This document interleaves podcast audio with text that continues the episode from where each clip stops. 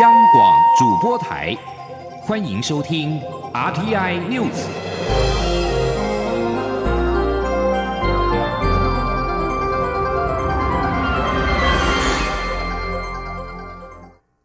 各位好，我是主播王玉伟，欢迎收听这节央广主播台提供给您的 RTI News 新闻。首先带您关注。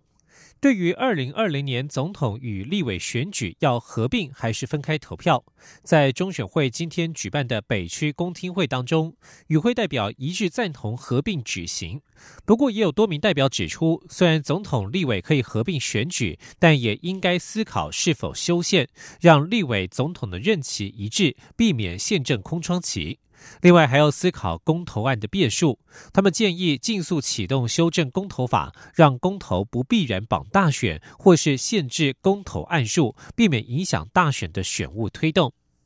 在今天的公听会当中，与会的选务政党代表、学者在考量过选务人力、经费等因素之后，一致赞同总统与立委选举合并办理。不过，多名与会代表也点出宪政空窗期与公投绑大选的问题，必须要处理。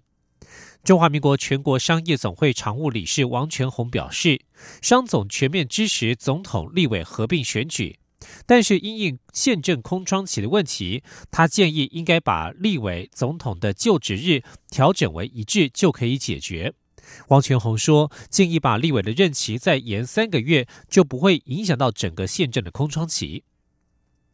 而陈志陈陈成功大学政治学系教授杨永年也指出，总统立委选举合并举行，在某种程度上已经形成惯例。过去选举过程也没有重大瑕疵，因此没有分开举行的道理。不过杨永年也说，引发关注的总统交接时间过长、宪政空窗的问题等等，虽然不是中选会的权责所能解决，但政府应该提出更缜密的配套。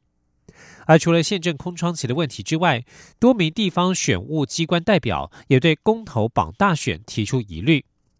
台北市选委会监察小组召集人林美伦直言，二零一八公投绑九合一大选，让地方执行倍加困难。若是总统、立委选举合并将成为常态，就应该立即启动公投法的修法，让公投不必然绑大选。而基隆选委会委员许廷俊也赞成总统立委合并选举举行，并且建议将公投及大选分开举行，或者限制公投案的数量，以以避免造成选务工作的困难与选民的无知投票。正大选举研究中心研究员尤清新则表示，要解决宪政空窗期的问题，因为涉及到修宪并不容易，但应该先启动修正公投法，让二零二零大选安全度过。中选会代理主委陈朝健则表示，针对总统立委是否合并举行，中选会所做的民调指出，有百分之七十五的民众倾向合并举行。而国民党、亲民党、民进党也回函给中选会，表达支持合并举行。待中选会举办完北中南的公听会，听取各界意见之后，预估将在二月、三月做出决定。继续关注的是社会议题，近来接连传出了儿童被虐待以及家暴等案件，民众高度关注社会安全网是否出现了漏洞。警政署今天表示，各县市警局、妇幼警察队已经与上百家医疗院所建立联系窗口，有些甚至成立了赖群组，以加速儿虐案件的通报。请听央网记者刘品熙的采访报道。警政署防治组妇幼安全科科长陈林军十八号受访时表示，由于儿少受虐案件大多由医院发现并通报。因此，他们在去年底便请各县市警局、妇幼警察队与医疗院所建立联系窗口，加速儿虐案件的通报。截至去年底，全台已经有一百零七家医疗院所完成窗口建制，有的甚至成立赖群组。目前，医警平台仍在持续扩大中。他说：“到目前已经有一百呃各各地方已经有一百零七家的那个医疗院所儿少保护中心。”跟各地的妇幼警察队建立的一个联系的一个呃名册，然后也嗯有有的更积极的，甚至已经成立赖的群组。那如果呃有及时有发现儿虐的一个呃。征兆的话呢，也就会通报到警政这边来，好，那个会比以往的那个更及。陈林军指出，当各警局妇幼警察队接获医院通报儿虐案件后，会由各分局的家暴防治官通知辖区派出所一起到场查访，也会视个案的情节纳入社政体系。除了加强通报联系外，警政署也要求各地派出所员警加强对辖内有家暴施暴记录者约制告诫，并查访毒品、人口等高风险族群的子女照护情形。同时，透过社区治安座谈会议，加强与社区居民的横向联系，主动发掘受报案件。此外，也会借由村里领长及社区热心人士，掌握社区高风险家庭，主动了解危险因子及状况，并转介社服单位处理。杨广记者刘聘熙在台北的采访报道。儿童权益保护成为讨论的焦点。行政院儿童及少年福利与权益推动小组召集人、政务委员林万亿今天表示，之前的儿少保护机制是事后介入，前端预防不足。为了不让悲剧一再发生，行政院会修补社会安全网的漏洞，加速部建社会福利服务中心，整合教育、民政、医疗体系，全方位支持脆弱家庭，避免再有儿虐事件发生。林万益表示，蔡英文总统上任之后，便推动社会安全网，改变原本家防中心接获通报之后，才将受害者转介至儿少保护体系的做法，而是着重前端的预防工作。林万益表示，在社会安全网的概念之下，政府在各地部建社会福利服务中心。但由于地方政府经费人力有限，部件的速度仍待加强。目前约有一百二十个社服中心，他希望尽速能够达到一百六十个社服中心的目标。继续关注的是财经消息，经济部在今年编列新台币六点零六亿元补助购买电动机车，今年统计至今天为止，已经补助逼近五千辆。经济部工业局指出，各大车厂正开发新车型，预计在下半年陆续推出。加上中央、地方政府都寄出了补助，渴望带动电动机车数量持续成长。今年中央补助量次会更胜以往，乐观估计将超过八万辆。前天记者谢嘉欣的采访报道：绿色运输时代来临，政府每年编列上亿预算补助民众购买电动机车。经济部工业局统计，去年原先编列五点七二亿元，但因电动机车热销，补助款提早告早，进而再追加三亿元。二零一八年统计共补助了七点八万辆，与二零一七年相比，呈现翻倍成长，堪称是电动机车销量爆发年。今年工业局编列六点零三亿元预算，一月截至十八号统计，已补助四千八百九十九辆。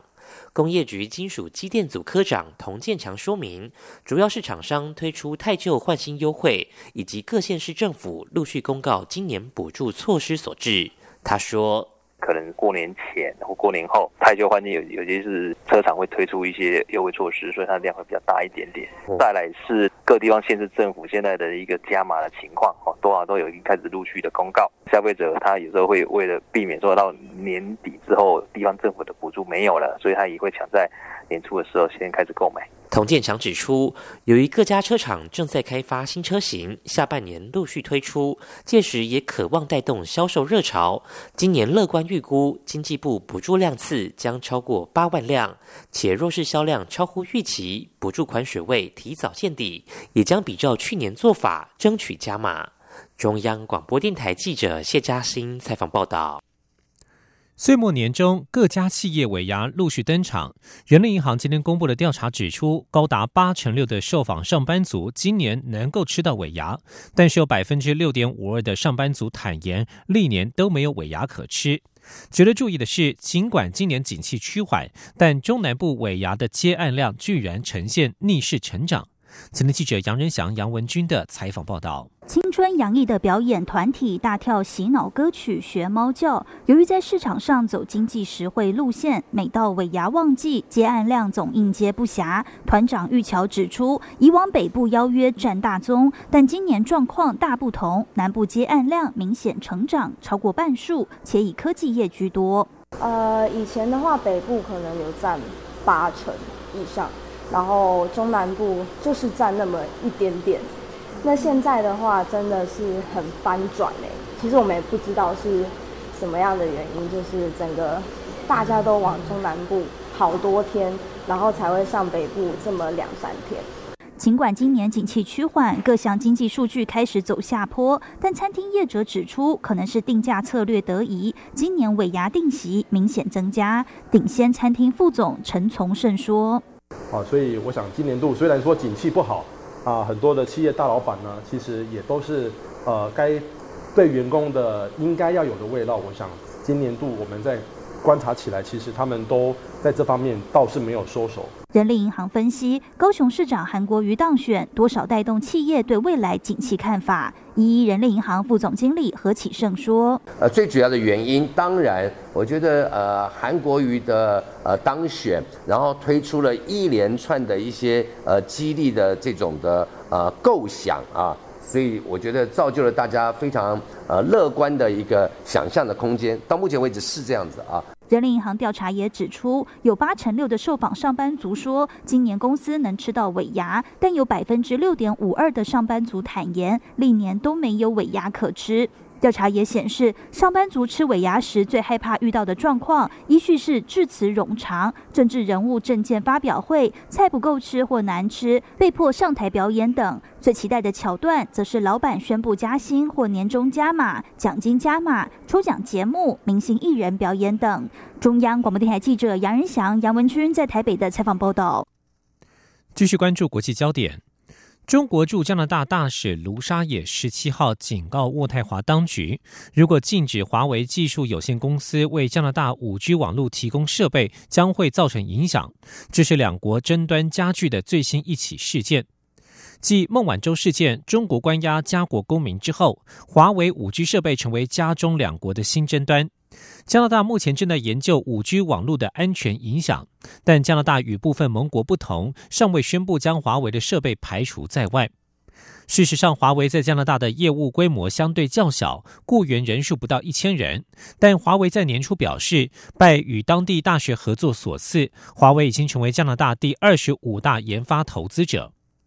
国际之间对华为的抵制力道最近不断加强。一个跨党派的美国国会议员团体十六号提案，将禁止把美国晶片或其他零件卖给华为与中兴通讯。德国政府也正在积极考虑采取更严格的安全要求，将华为排除在五 G 行动网络的建设之外。英国牛津大学十七号表示，已经停止接受华为的资金捐助。而在美中贸易战方面，《华尔街日报》十七号报道，美国总统川普政府官员正考虑调降对中国产品的关税，借此安抚资金市场。不过，财政部已经迅速予以否认。报道引述知情人士说，美国财政部长梅努钦建议调降关税，而鹰派的贸易代表莱特海泽则是对此有所保留。不过，根据《金融时报》的媒体报道，财政部官员已经驳斥这项报道。美国财政部发言人说，不论是梅努钦或莱特海泽，都没有就关税或是对中国贸易谈判的其他部分提出任何建议。美国股市在《华尔街日报》的这项报道之后应声上扬，但在财政部否认之后涨势回落。中国国务院副总理刘鹤将在三十到三十一号前往美国重启中美贸易谈判，以其在贸易休兵期限前避免两国的贸易摩擦进一步升高。而在北韩问题方面，韩国联合通讯社今天报道，北韩劳动党中央委员副委员长金英哲已经抵达了美国华盛顿，将为北韩领导人金正恩与美国总统川普的第二次高峰会预做准备。美国国务卿蓬佩奥与金英哲预计十八号将在华府进行会谈，一般预料金英哲也将拜会川普，他可能携带了金正恩的亲笔信函要转交给川普。现在外界预料川金二会举行的可能性越来越高。不过，就在第一次川金会七个月后，川普政府十七号公布了一项修正之后的美国弹道飞弹防御战略，称北韩是一个持续不断而且非比寻常的威胁。对于正试图重新努力说服北韩放弃核武的川普来说，这份报告的发布时间正值尴尬时刻。以上新闻由王玉伟编辑播报，稍后请继续收听央广午间新闻。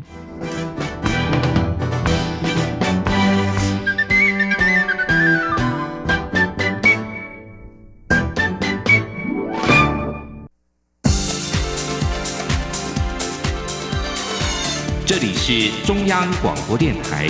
台湾之音，欢迎继续收听新闻。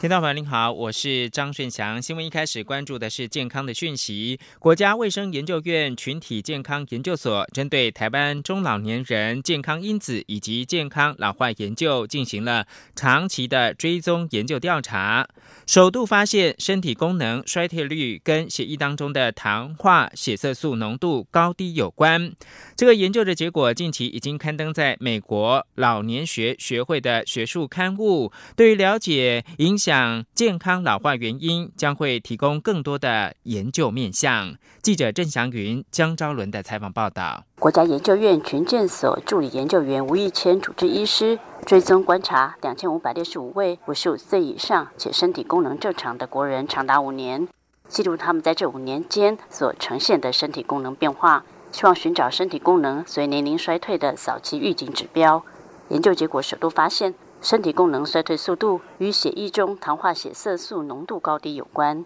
吴一谦医师指出，血液糖化血色素是一般健检时的重要临床项目，数值过高与许多慢性疾病有关，像是糖尿病、心血管疾病等。但糖化血色素的浓度与老年身体功能的关联性却是首次发现。研究显示，相较于糖化血色素浓度介于百分之五点五到百分之六之间的人。糖化血色素浓度越高，发生身体功能障碍可能性随着年数增加倍增。糖化血色素浓度百分之七或以上的中老年人，发生身体功率障碍的可能性每年增加一点二一倍。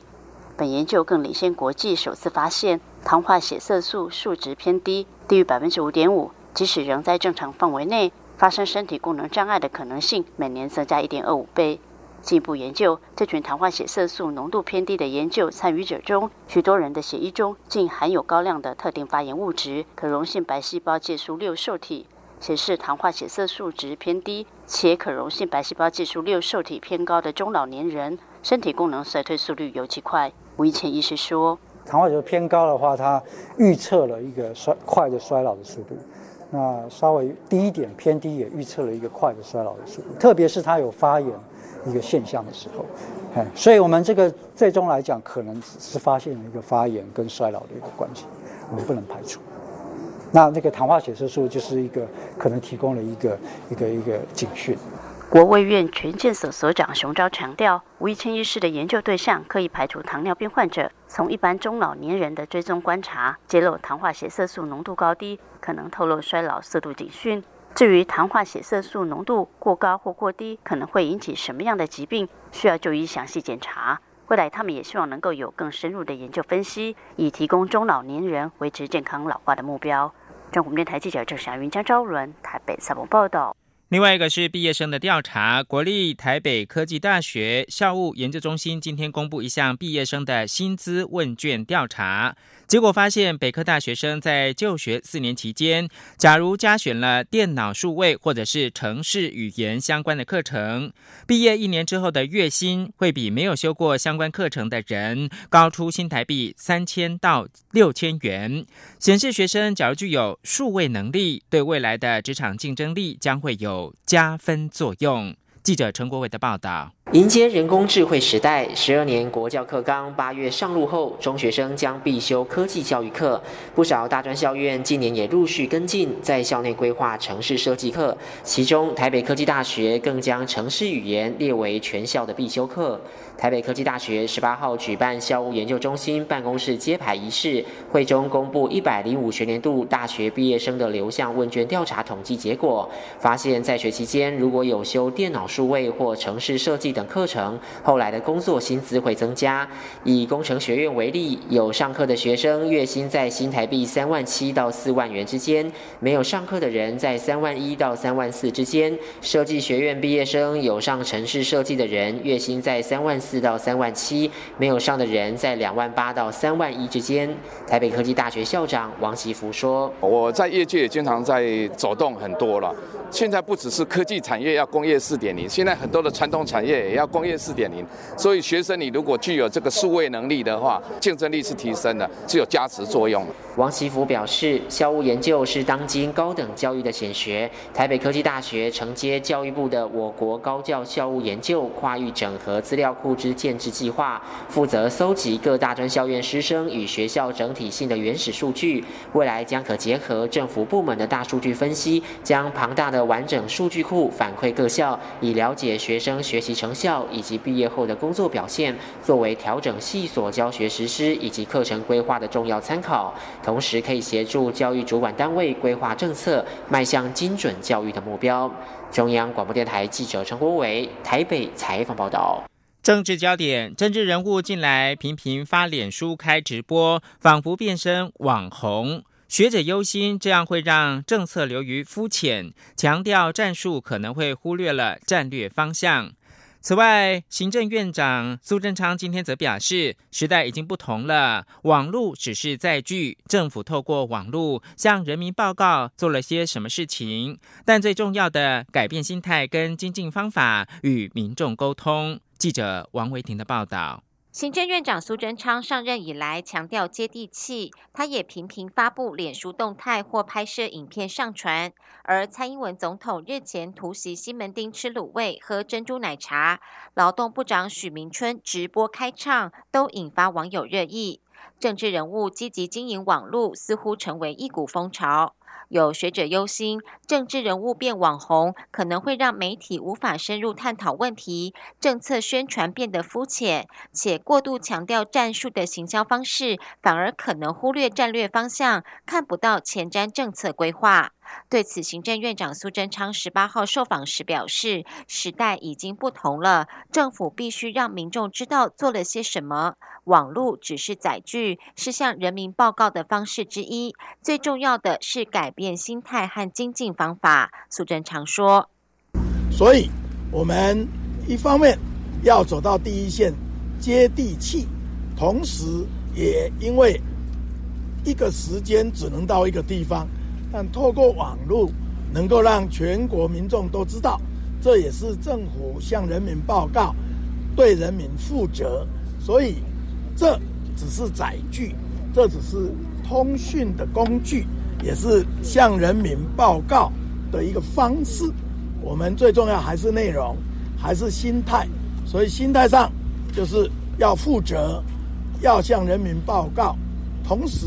也是。希望能够快而有效，所以重要的不在于网红，而是在于态度的改变、方法的精进。行政院长苏贞昌今天与新北市长侯友谊一同视察新北市金山地区的中角沙猪湾，共商如何让中角沙猪湾成为冲浪基地，带动当地观光。打造中角沙猪湾成为冲浪基地，是苏贞昌在竞选新北市长时的政见。侯友谊日前采纳苏奎的看法，将此政策纳入他提出的青春山海线旅游计划中。苏贞昌表示，侯友谊十七号在院会提议来现场看看，所以他们今天就来视察，希望中央与地方携手一同合作。苏奎表示，冲浪是二零二零东京奥运的项目之一，中角沙猪湾地点非常好，应该建设成冲浪基地，培训选手。针对网友认为侯友谊的政策在学苏贞昌，苏奎表示不会这么认为。侯友谊受选民托付，一定有很多想做的事情，中央能够协助的都会帮忙。中央广播电台记者王威婷采访报道。立法委员黄国昌今天一早前往交通部拜会新任的部长林佳龙，双方针对台铁普悠马事故后续等问题会谈之后，共同接受媒体采访。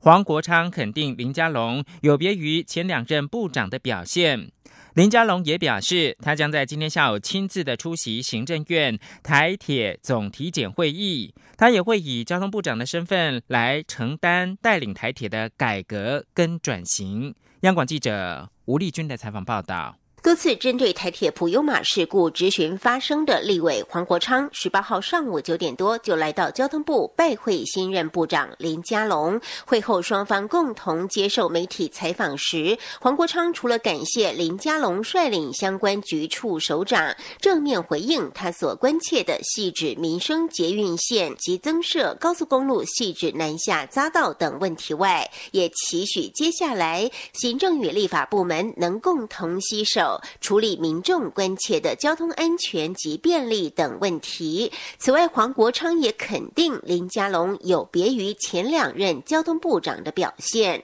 他说：“那在整个台铁的总体检、台铁的改革以及普悠马事故后续的处理上面，那我也感受到嘉龙部长他所展现出来完全一个不一样的态度。”那相对于前两任啊的部长，他们或许是因为比较是交通专业的背景出身，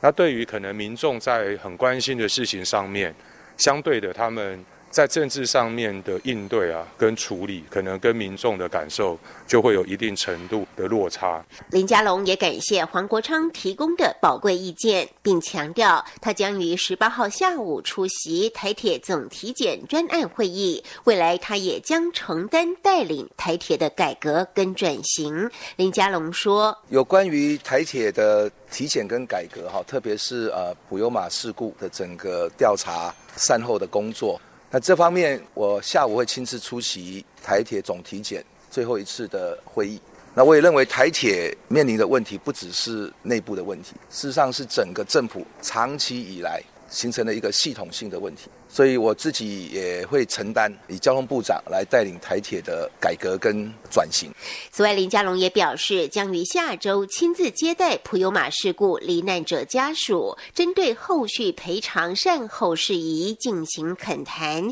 希望在春节前尽快达成共识。中央广播电台记者吴丽君在台北采访报道。台湾制宪基金会今天公布相关民调结果显示，多数台湾民众认为两岸分属两个国家，有七成以上的民众支持打造一部合乎台湾需求的新宪法。民调进一步调查民众的国族认同，结果发现有五成七，也就是百分之五十七点二的民众认为自己是台湾人，仅有百分之三点一的民众自认是中国人。不过，还是有百分之三十八点二的民众认为两者都是。但如果只能够在台湾人跟中国人进行选择，则有百分之八十二点九的民众认为自己是台湾人。调查还指出，有百分之八十点二的民众认为两岸是两个国家。中国邻近的中亚国家吉尔吉斯首都比许凯克十七号爆发今年以来第二次的反中游行。示威者抗议中国对这个中亚小国日益增长的影响力，当局临时拘捕了二十一名的示威者。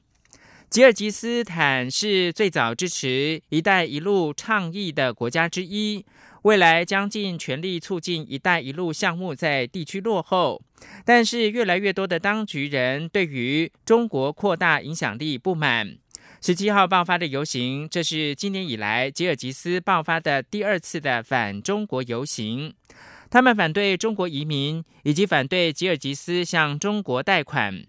当局表示，他们多次向示威者发出了“不要扰乱公共秩序”警告之后，逮捕了二十一名的示威者。警方说，他们逮捕这些示威者的理由是，他们企图要阻断公路，并且违反了其他有关公共秩序的规则。一名在现场的法新社记者看到了大概两百到三百人参加了这次的示威游行。这提供给您是国际足球总会的主席英凡提诺十七号证实。国际足总正在讨论把二零二二年卡达世界杯的参赛队伍增加到四十八队。世界杯从一九九八年以来一直都是三十二队参赛，把参赛球队增加到四十八队的构想，先前规划是从二零二六年才要开始。但英凡提诺最新曾经暗示，扩大参赛队伍的计划可能会提前。而他十七号证实，卡达世界杯可能增加为四十八队。不过，他也表示呢，这将导致部分的赛事必须在邻近国家举行。卡达近几年处在最严重的外交危机当中，使得这个事情变得有些复杂。沙地阿拉伯、阿拉伯联合大公国、巴林跟埃及指控卡达支持恐怖主义，同时和沙国的区域宿敌伊朗关系密切，因而从二零一七年的六月开始，联合在政治经济上孤立卡达。以上新闻由张顺祥编辑播报。